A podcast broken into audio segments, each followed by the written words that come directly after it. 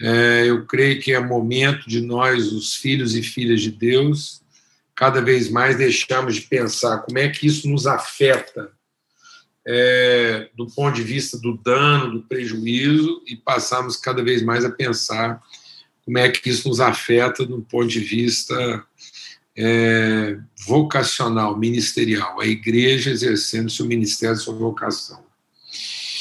A gente, como eu falei que hoje é uma alegria muito grande para mim estar aqui com o Ricardo, meu irmão, ele é meu irmão de todos os sentidos, é irmão de vocação, é irmão de jornada, de ministério, e é irmão físico mesmo, né? Somos filhos da mesma mãe, do mesmo pai, e a gente está junto aí e temos, temos lembranças né, de infância e tivemos e temos o grande privilégio de, como irmãos também, desde menino, caminhar aí, a gente se converteu mais ou menos na mesma época, eu um pouquinho antes, depois a gente sempre caminhou juntos, tivemos a, a, a, a, a, bênção de sermos parte do, do núcleo né, gerador, formador do Ministério da Saúde da Terra, então vocês estão recebendo aí hoje também, apesar da nossa diferença de idade, a gente é três anos, ele é três anos mais novo, né, tá fazendo, você faz 60 anos esse ano aí, né, Ricardo? Não, fiz 60. Ah, você fez 60 ano passado, tem razão. Você é um ano já mais posso, Isso, já posso estacionar no lugar do idoso. É porque eu esqueci que esse ano eu já faço 64. Então, a gente tem três anos de diferença no mesmo ano. Né? E então, é, o Ricardo está com 60 anos, é idoso, então, e, mas é um idoso bem conservado, é um cara que cuida bem aí, né? Enfim, mas para quem não sabe, a gente falou antes, ele também, além de ser um dos dinossauros, então o Ricardo faz parte do grupo dos dinossauros do Sal da Terra, do, do do grupo formador lá, da banda, né? Sal da Terra, do grupo original. E como a gente foi evoluindo ministerialmente, ele se especializou aí na área de administração, depois se especializou na área de é, hotelaria, e tudo isso era preparação, a gente não sabia que a, a, a ciência dele de administração e hotelaria e acabar fazendo dele gestor hospitalar. Aí ele se especializou também, é graduado em gestão hospitalar, um punhado de coisa aí, e, enfim, é uma das pessoas diretamente responsável lá pela nossa administração da Missão Sal da Terra, lá em Uberlândia e Araguari. Então, a missão lá em Uberlândia atende é, duas UPAs, né, que são unidades de pronto atendimento, lá com um pouquinho diferente, assim, porque ela tem a, a vocação primária de fazer o, o pronto atendimento, né, o, o aspecto secundário lá da, do diagnóstico, do encaminhamento, mas ela também faz, quer fazer um ligeiro ajuste lá, ela faz uma breve internação em caso de urgência. A gente administra também cerca de 20 e poucas é, unidades de atendimento familiar, né? Que 25. São 25 hoje, né? Então, são 25 PSF e mais a unidade de pronto atendimento de Araguari. Tudo isso dá mais ou menos aí, é, o Ricardo me atualizou aí, são 2.500 cooperadores. 1.500, é, Júnior. 1.500. Ah, Corrigindo, 1.500. Na missão como um todo, área da educação, creche, desculpa, é verdade. Só na área da saúde são 1.500 cooperadores, enfermeiro, médico, pessoal da área da saúde especificamente.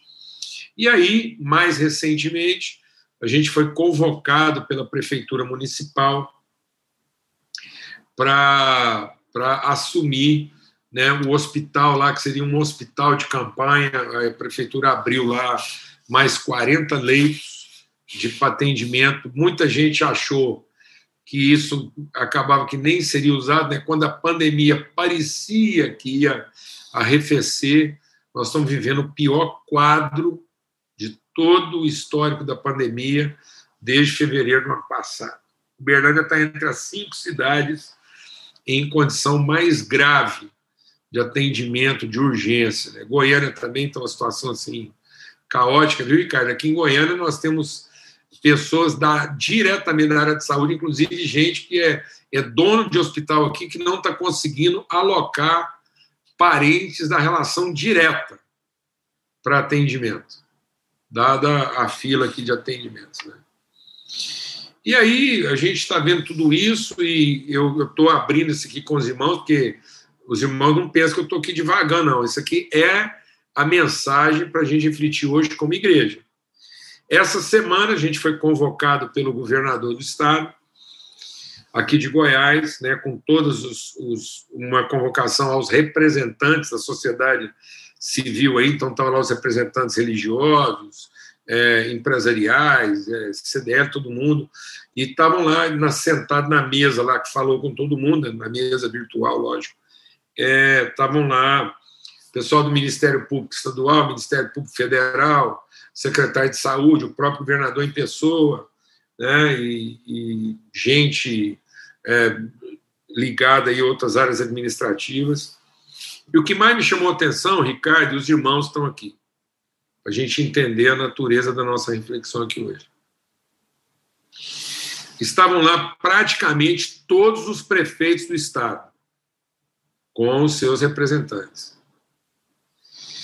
E aí, o que me chamou a atenção, meus irmãos, eu tenho assim que abrir meu coração, assim, é um momento muito forte. O que me chamou a atenção é que o apelo, a palavra de ordem do nosso governador lá, não dizia respeito à logística, estratégia de vacinação, atendimento, estrutura de funcionamento, o colapso. Vamos deixar o Espírito de Deus ministrar o nosso coração aqui para ver onde é que a igreja entra nessa história. O colapso do sistema está se dando pelo fato de que, via de regra, desde que a gente começou a pandemia, cada segmento da sociedade está trabalhando à sua maneira. Cada um está entendendo um jeito de encarar, um jeito de falar. E aí você pega no Estado, por exemplo, para cada prefeitura ou seja, o prefeito de uma cidade não é como se ele conseguisse imprimir uma coisa na cidade dele que não fosse afetar a cidade vizinha. É como se uma parte da sociedade civil, tipo lá, associação comercial, associação industrial, CDL, a igreja da denominação tal, o, o centro espírita não sei o quê, é como se cada um pudesse, de alguma maneira, entender e estabelecer uma, uma condição meio que própria e que isso não ia causar uma afetação para todo mundo. Então, é o rico tem uma regra, o pobre tem outra regra, o, o operário que depende de uma coisa outra regra, e isso criou um caos. Ou seja, desde o começo da pandemia, a gente vem alertando para o fato, desde, desde fevereiro do ano passado, a gente vem alertando para o fato que a gravidade, talvez a situação que Deus está querendo falar com o nosso coração nessa pandemia não era a letalidade. Não é o grau de letalidade. É a logística. É a facilidade de contaminação e de agravamento, causando um caos logístico, relacional. Então, o apelo aqui no estado de Goiás, que está em causa, assim, nós estamos aqui, se já não estamos vivendo a situação vivida lá por Manaus, o apelo foi pela consciência de um em favor do outro. Eu vou falar uma coisa, eu fiquei surpreso porque até pessoas assim, que defendiam bandeiras diferentes estavam na reunião e tiveram que mudar o discurso e fazer um apelo por uma sensibilidade maior dos representantes da comunidade. Agora, pasmem, os irmãos. Eu estou pregando, irmão, porque às vezes você está achando que a pregação vai começar ainda, já começou. É o seguinte, paz, meus irmãos. O representante do Ministério Público Estadual, quando foi falar, ele passou uma reprimenda, assim, um sabão, como a gente estava acostumado quando era adolescente, em todos os representantes que estão, assim, negligenciando essa responsabilidade do senso comunitário, mas a única parte da sociedade que ele reservou um, uma fala direta, uma reprimenda objetiva, foi para o segmento religioso. Começando pelos evangélicos, os evangélicos, católicos, os espíritas, e ele foi listando todos os representantes religiosos e dizendo: líderes que insistem em defender seu direito às atividades numa atitude inaceitável e ele até usou uma outra palavra, depois eu vou achar aqui. É, isso, rapaz, me causou assim uma tristeza. Não é uma vergonha de quem está sendo assim humilhado. Não é, não é, não é. É uma vergonha assim de pensar que, puxa vida, a gente está sendo citado lá como exemplo, exemplo assim de luz, né? E não de mau exemplo. Então isso foi uma coisa assim Agora nós estamos aí em Uberlândia vivendo uma situação parecida, não é diferente em todo o Brasil. E graças a Deus, assim, o nosso povo está se conscientizando cada vez mais. Eu recebi uma notícia aqui, Ricardo, que inclusive a congregação lá do Caraíba disponibilizou espaço físico para levar um pouco da gestão do hospital lá para a congregação, então a congregação está cedendo o espaço físico dela para hospedar a administração do hospital, para que o hospital tenha condição de acudir mais gente, porque vocês estavam aí com a situação de ter que acudir nos corredores. É isso, né? Então, eu acho que isso é emblemático daquilo que deveria ser a igreja, em vez dela estar tá preocupada em como é que ela pode retomar de maneira mais rápida suas atividades normais, ela tinha que estar ocupada em como ela pode, em detrimento daquilo que é o seu direito, né, de, de, de, do que for, de culto, de reunião, onde é que ela pode fazer sacrifício no sentido de ser exemplar à comunidade, porque muito do que nós estamos passando como pandemia aí, esse agravamento, vai dessa, dessa. Eu acho até, Ricardo, que eu sei que está diretamente ligado aí, uma das coisas que agravou a pandemia foi o anúncio da vacina. Então, o anúncio da vacina acenou com uma, uma cura rápida, né? É a mesma coisa de, de falar que, que cigarro não vai dar câncer, em vez de acabar com cigarro, vai aumentar o consumo, né? Que, que, que álcool, que cocaína não vai viciar, vai aumentar o consumo. Então, parece que anunciar a vacina fez com que o povo se tornasse, ainda perdesse mesmo as estribeiras, como se isso fosse para amanhã. Eu não sei como é que está em Uberlândia, eu sou grupo de risco, 63 anos, tem quatro estentes aqui no coração, e, no entanto, na fila das prioridades, vacina para o nosso grupo aí só depois de setembro. Se vier, se vier. Então, houve um, um relaxamento, parece que todo mundo entendeu que já estava liberado, e isso mostra a nossa, o nosso descaso em relação ao outro, né? A, a, a essa coisa assim de, do que, que a minha decisão afeta o outro. O que, que você pode compartilhar conosco sobre esse negócio aí? É, João, primeiramente eu queria contribuir com vocês aí numa, numa reflexão. Você falou o seguinte: olha, está me faltando uma palavra aqui. E eu queria fazer uma reflexão com vocês o seguinte: hoje, é, pelo eu sei que o que nós estamos passando aqui deve ser o mesmo de qualquer lugar do Brasil. É, o problema é que nós estamos reivindicando o nosso direito em cima de uma palavra que é essencial. Então é o seguinte: o que, que vai funcionar? Ah, vai funcionar o que é essencial. E eu acho que é aí que começa a gente a separar até o que é o joio do trigo. Porque muitas vezes a, a gente vê setores né, da economia e, e da sociedade reivindicando o seu direito de essencial. E gera realmente conflito. Às vezes o que é essencial para mim não é para você, não é para o outro. E, e, a gente percebe isso e começa a ver uma, uma briga né, ali com a, junto ao, aos órgãos públicos para defender que o dele é o essencial e que às vezes ele tem o direito de estar funcionando tudo. Então, eu queria fazer uma reflexão hoje pela manhã em cima disso, né? E eu estou louvando a Deus por essa essa palavra que você está trazendo, porque eu acho que a igreja tem que entender o que, que é essencial dela mesmo, que ela possa realmente contribuir com os demais. Quando você falou da vacina, a gente achou que é. Oi? essencial à sua vocação. Perfeito. Eu acho que essa, essa é a reflexão que nós temos que fazer como papel nosso, da nossa vocação. O que hoje que está se discutindo na sociedade é o que, que é essencial para se funcionar, para se ter direito, para ter primazia, para ter é, o privilégio de estar primeiro que os outros, é o que é essencial. E aí o cara começa a defender suas posições. E às vezes a gente achou que o essencial fosse a vacina. Então vou te falar um negócio na boa. Ela não é assim. Você não toma aqui hoje, amanhã você já está coisado. Muito pelo contrário. Parece que depois que tomou vacina, a coisa piorou, né? Porque existe o, o essencial melhor hoje é realmente essa questão do isolamento.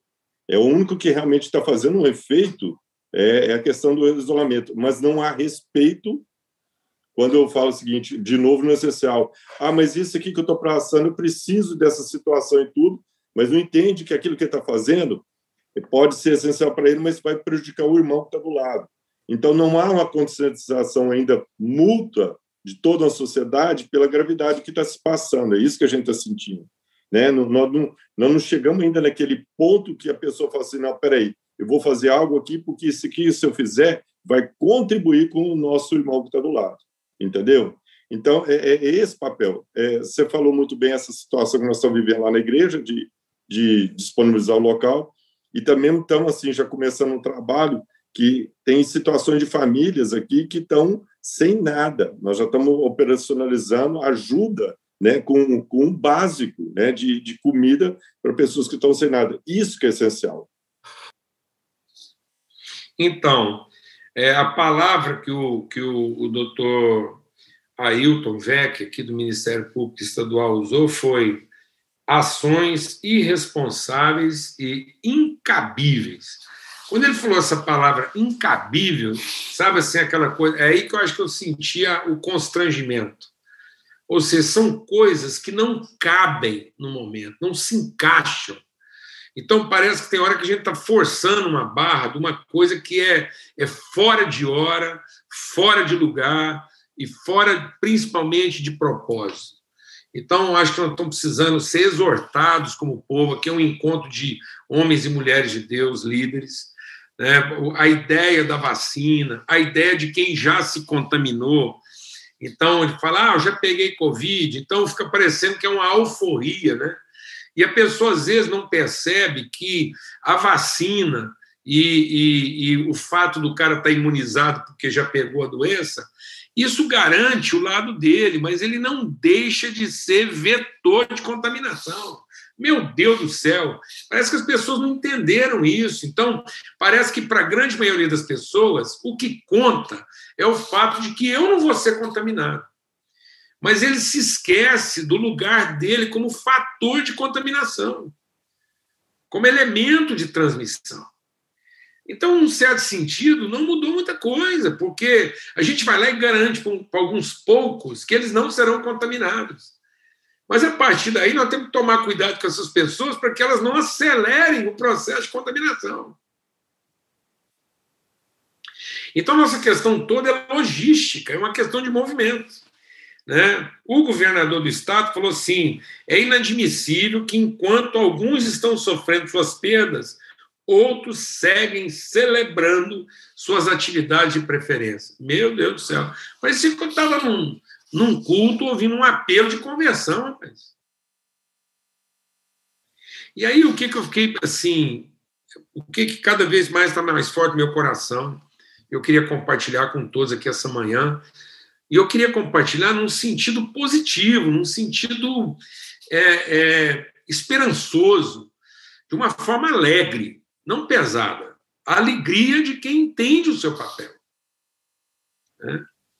Que quem tinha que estar assumindo o protagonismo da cura é a igreja. Então, o que, o que, o que deveria estar antes da vacina, antes da erradicação do vírus, antes de qualquer coisa, antes de acabar com o Covid.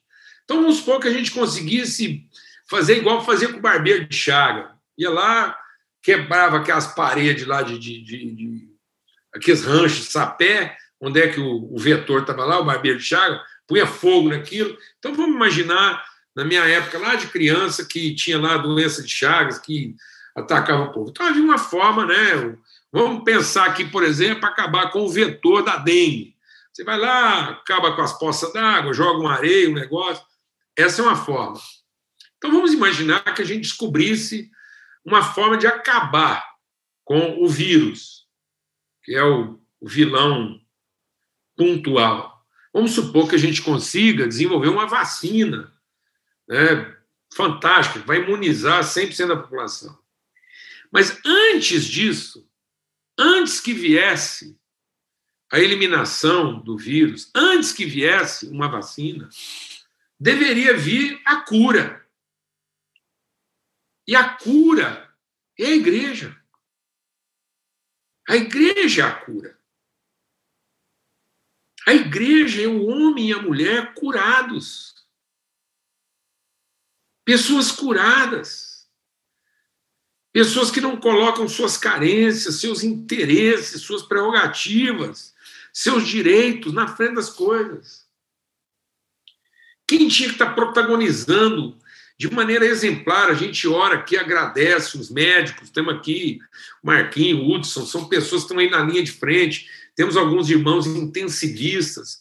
É, eu fiquei assim especialmente tocado assim, o secretário de Saúde do Estado diz que alguns homens e mulheres, algumas pessoas da área do atendimento médico estavam na linha de frente, sucumbiram durante a pandemia, não pela contaminação do vírus, mas pela estafa. Pessoas que entraram num nível tal de estresse estafa que, que perderam a vida. Dado o nível de estresse que essas pessoas estão trabalhando há mais de um ano. Então, nós, como igreja, nós, como igreja, nós tínhamos que ser o jardim regado, o rio que corre no deserto. Nós não tínhamos que estar apresentando mais uma, uma pauta da agenda. A igreja não tinha que trazer nenhuma pauta para a agenda. Nós tínhamos que ser o jardim regado, o rio do deserto, a cura, a vacina. A vacina desse vírus somos nós. A luz nessa escuridão somos nós. Nas nossas atitudes, na nossa forma de estabelecer nossas prioridades, na forma de lidar com a situação. E às vezes a gente percebe, quando, quando a situação nos acomete, a gente percebe o mesmo grau de desespero, o mesmo grau de, de terror, como se a gente fosse perder as mesmas coisas. Não, nós não vamos perder as mesmas coisas. Nós não vamos sofrer o mesmo dano. Nós não estamos debaixo das mesmas consequências. E é exatamente porque a gente vê a vida numa outra perspectiva. É exatamente porque ninguém que conhece o Senhor Jesus vai sofrer o mesmo tipo de dano, o mesmo tipo de sequela, o mesmo tipo de agressão, não vai, não está debaixo da mesma sentença, que nós podemos apresentar esse sacerdócio que liberta, que acalma, que pacifica, que orienta, que dita uma nova forma de fazer as coisas. Então a gente louva a Deus pelos médicos. Quem pensa bem, quantos médicos aí estão dando a vida mesmo, sofrendo, médicos que estão sacrificando seu relacionamento. A gente tem alguns jovens, não, não, longe não. Você mesmo aí, Ricardo né? Sua filha, seu genro aí.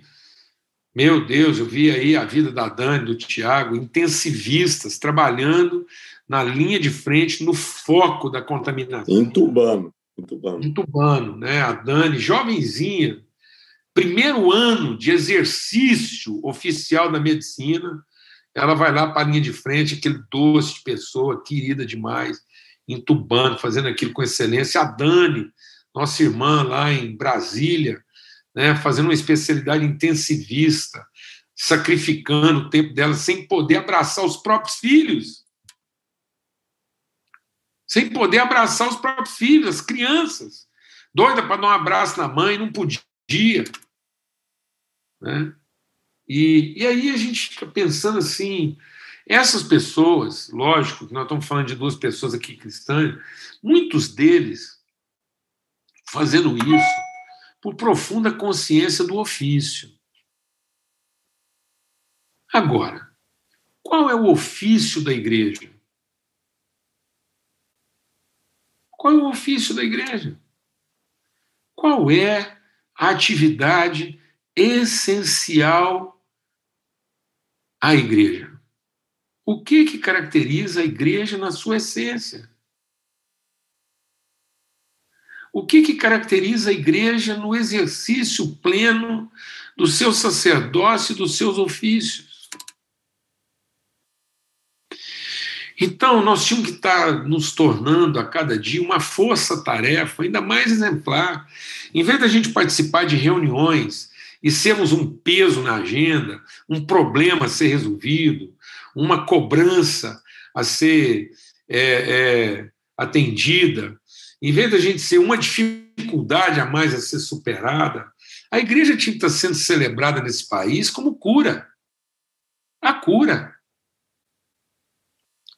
os verdadeiros sacerdotes da saúde e da recuperação. A vacina contra esse mal. Nós somos a vacina contra esse mal. E aí, Paulo falando sobre isso, lá em 2 Coríntios, porque às vezes as pessoas estão achando que eu já esqueci de, de ler a Bíblia, né? nós estamos falando de Bíblia o tempo todo e o culto já está quase acabando, e será que o pregador não vai. Está aqui, amado, nós vamos ler a Bíblia, não precisa ficar tenso, não. E está aqui, ó. Bendito, 2 Coríntios, capítulo 1, verso 3. Bendito seja o Deus e Pai de nosso Senhor Jesus Cristo, Pai das misericórdias e Deus de toda consolação, que nos consola em todas as nossas tribulações, para que com a consolação que recebemos de Deus, possamos consolar aqueles que estão passando pelas mesmas tribulações.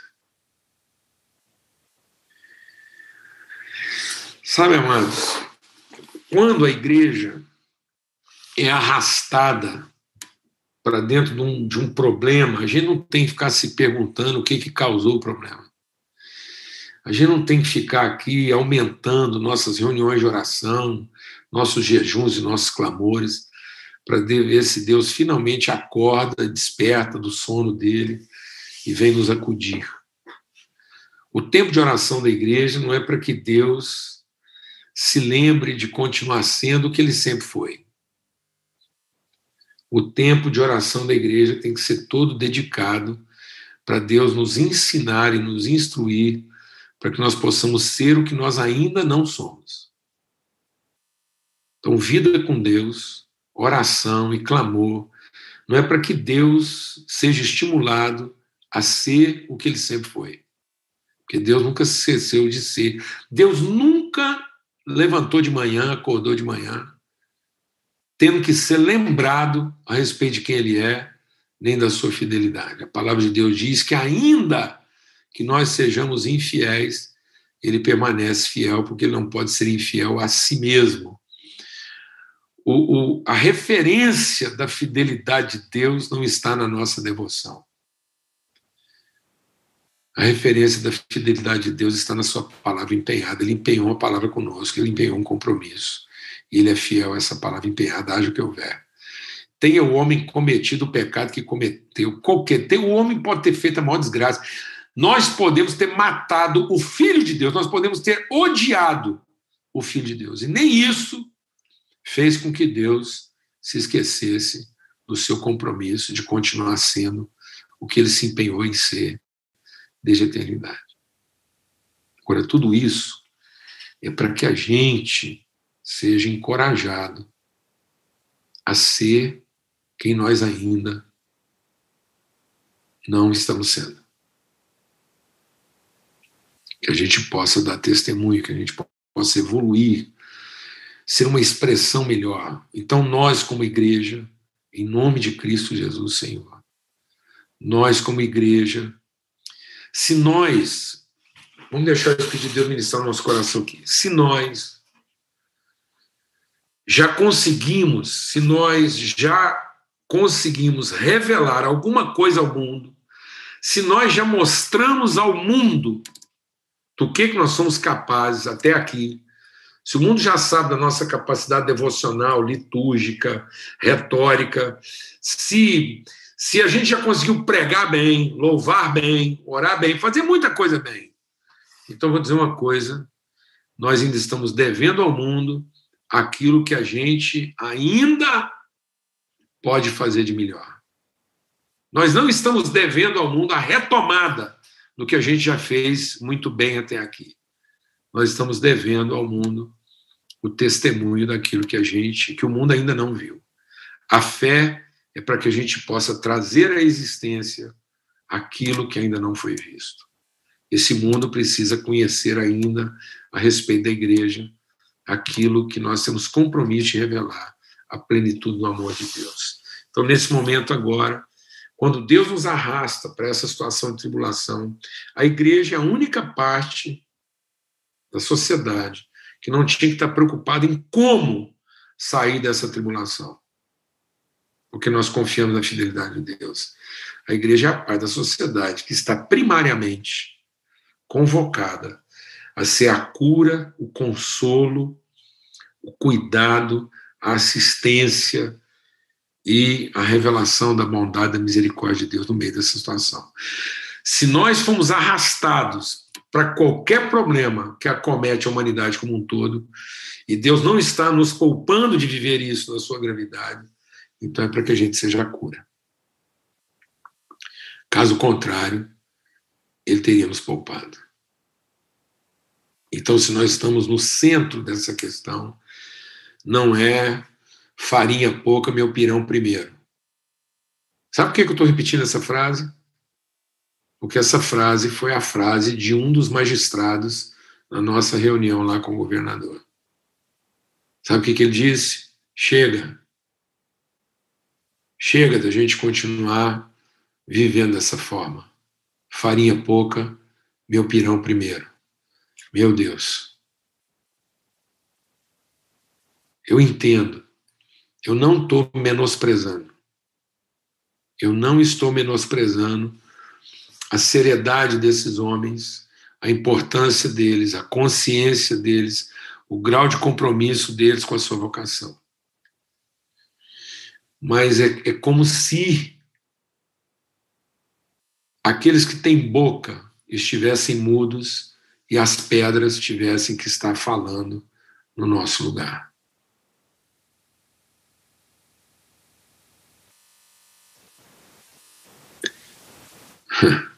Nós estamos sendo exortados por aqueles a quem nós deveríamos estar consolando.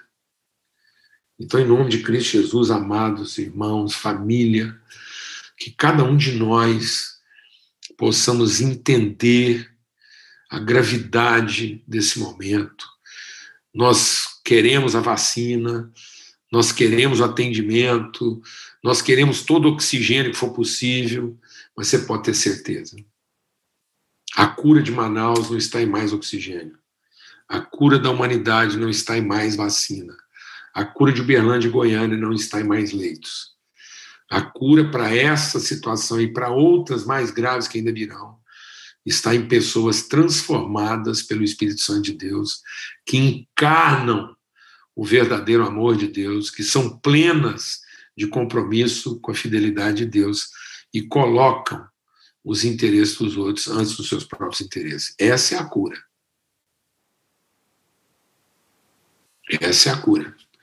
Essa é a cura que faz com que a vacina funcione, essa é a cura que faz com que o oxigênio chegue, essa é a cura que faz com que a fila dos atendimentos não congestione. É aí que está a cura. Porque é de um coração que corrompido que emana todo mal. Então, em nome de Cristo Jesus, vamos estar assim cientes disso, vamos estar nos ajudando mutuamente, vamos estar nos consolando, vamos é, nos disciplinar como líderes, homens e mulheres, a não fazer perguntas que não deviam ser feitas. Tem hora que está assim, é aborrecido ter que ficar respondendo perguntas que nem deviam ser feitas. Desnecessárias. A ficar fazendo afirmações que não deviam ser feitas. Desnecessárias, reafirmando. No meio dessa situação toda, no meio de um, de, um, de um momento em que as emoções, os sentimentos estão expostos, as vísceras estão viradas do avesso, a gente ainda ter que, que, que, que submeter o povo a disputas doutrinárias, a embates ideológicos, doutrinários, teológicos, a uma violência, uma agressividade de palavras, a um vocabulário quase que chulo, assim, a forma de argumentar, a forma de expor, a forma de tratar os problemas uns dos outros. Pelo amor de Deus. A gente está quase se esquecendo que todo filho de Deus é um pacificador, que quem entra no reino de Deus é uma pessoa carregada de misericórdia. Os consolados são os que choram, não os que gritam. Os consolados são os que choram, não os que gritam. Os que entram no reino não são os violentos, são os misericordiosos. Os que herdam a terra não são os homens de guerra, são os mansos. Os chamados filhos de Deus não são os que têm razão, são os pacificadores.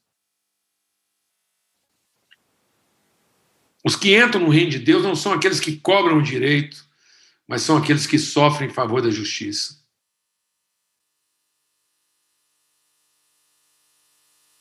Então, em nome de Cristo Jesus, que nós possamos ser a bem-aventurança dessa nação.